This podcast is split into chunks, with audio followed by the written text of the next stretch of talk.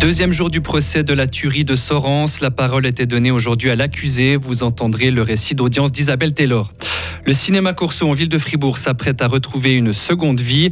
Et puis, plus de lignes bleues et rouges, des bancs, des plexiglas en moins. La BCF Arena s'est complètement métamorphosée pour le spectacle Art on Ice. Et puis pour ce qui est de la météo, temps anticyclonique pour euh, cette semaine, avec euh, quelques stratus en début de matinée euh, demain, sinon du soleil et des conditions qui vont être vraiment belles avec 4 degrés au maximum. Le journal avec Mehdi Piquant, bonjour. Bonjour à toutes et à tous. L'agriculteur fribourgeois de 33 ans accusé de double assassinat à Sorens a pu donner sa version des faits aujourd'hui. Le deuxième jour de son procès s'est tenu ce mardi.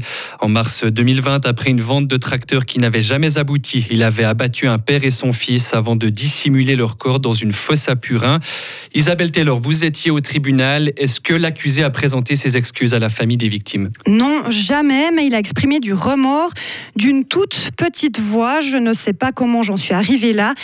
J'ai pu enlever la vie à ces deux hommes Ils ne méritaient pas ça. Voici ce qu'a déclaré l'accusé en pleurant ce matin, le dos courbé, le regard vers le sol avec un chapelet dans les mains.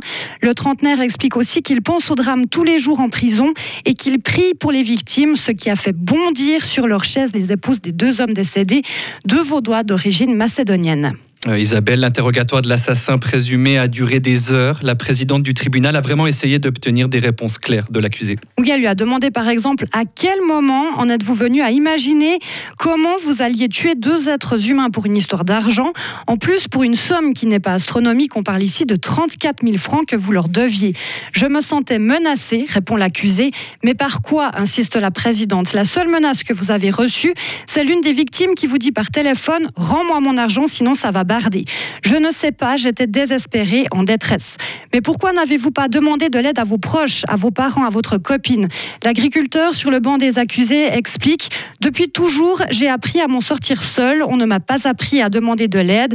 J'étais au bout du rouleau, je n'ai pas fait les bons choix. C'est seulement en prison que j'ai réalisé le mal que j'avais fait. Merci beaucoup Isabelle. Le procès se poursuit demain avec les plaidoiries du ministère public et des avocats.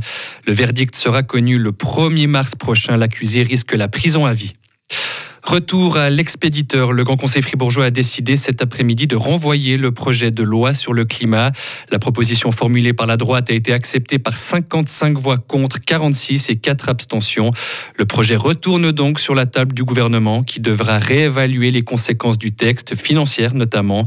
À noter que le projet de loi avait pourtant reçu un soutien unanime en commission le cinéma Corso aura une nouvelle vie. Fermé en 2010, puis transformé en discothèque avant de brûler en 2020, l'établissement va rouvrir ses portes prochainement. Kino Corso, c'est le nom qui sera donné à ce nouveau lieu culturel sur le boulevard de Pérol en ville de Fribourg. Christian Streulet est l'un des instigateurs du projet. Il veut mélanger le cinéma avec des soirées DJ et d'autres formes de culture.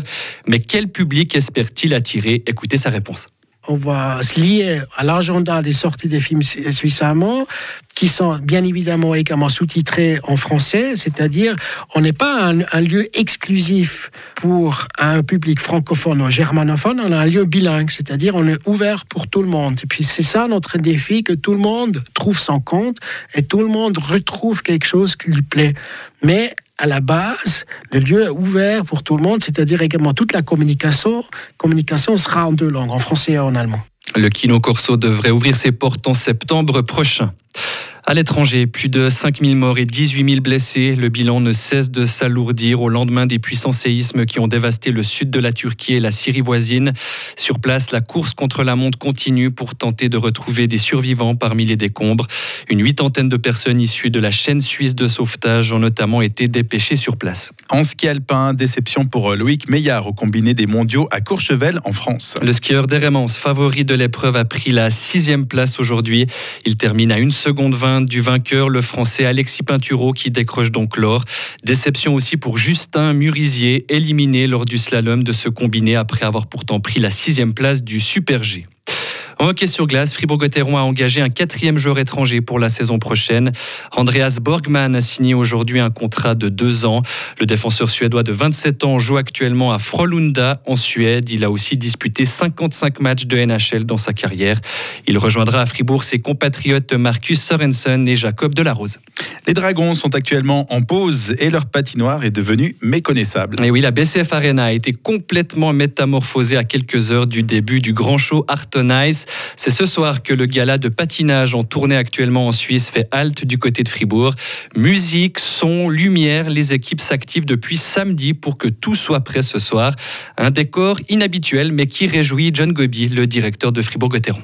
Sur la glace, il y a beaucoup, beaucoup de, matériel pour préparer la scène, pour préparer aussi tout ce que c'est les visuels LED, la musique, la sono, les lumières. Et puis on voit aussi que la glace elle est toute blanche, il manque les lignes bleues, il manque les lignes rouges, il manque les buts bien sûr. On a aussi enlevé une partie des, des, des plexiglas et une partie des bandes. Et puis on a aussi mis des places assises dans le secteur des bouts. C'est beaucoup de travail pour une show, une soirée, non? Oui, c'est beaucoup de travail, c'est clair, ça prend beaucoup de temps. Mais il faut le prendre comme aussi pour nous, c'est un game changer. Ça veut dire que grâce à ce show, vraiment, on pourra peut-être faire euh, des choses différentes aussi à la BCF Arena, voir en futur qu'est-ce qu'on pourra produire. Mais voilà, c'est un spectacle unique qu'on peut voir ici à Fribourg. Ça n'a jamais été fait chez nous. Alors, euh, c'est un grand honneur de pouvoir accueillir Artona et cette production. Et le public aura notamment l'occasion d'admirer les champions olympiques de danse sur glace français, Gabriela Papadakis et Guillaume Cizeron, ou encore Alexia Paganini, quadruple championne de Suisse de patinage artistique. Et puis le chanteur gruyérien John Steers accompagnera les patineurs live. Il chaussera peut-être même les patins. Retrouvez toute l'info sur frappe et frappe.ch.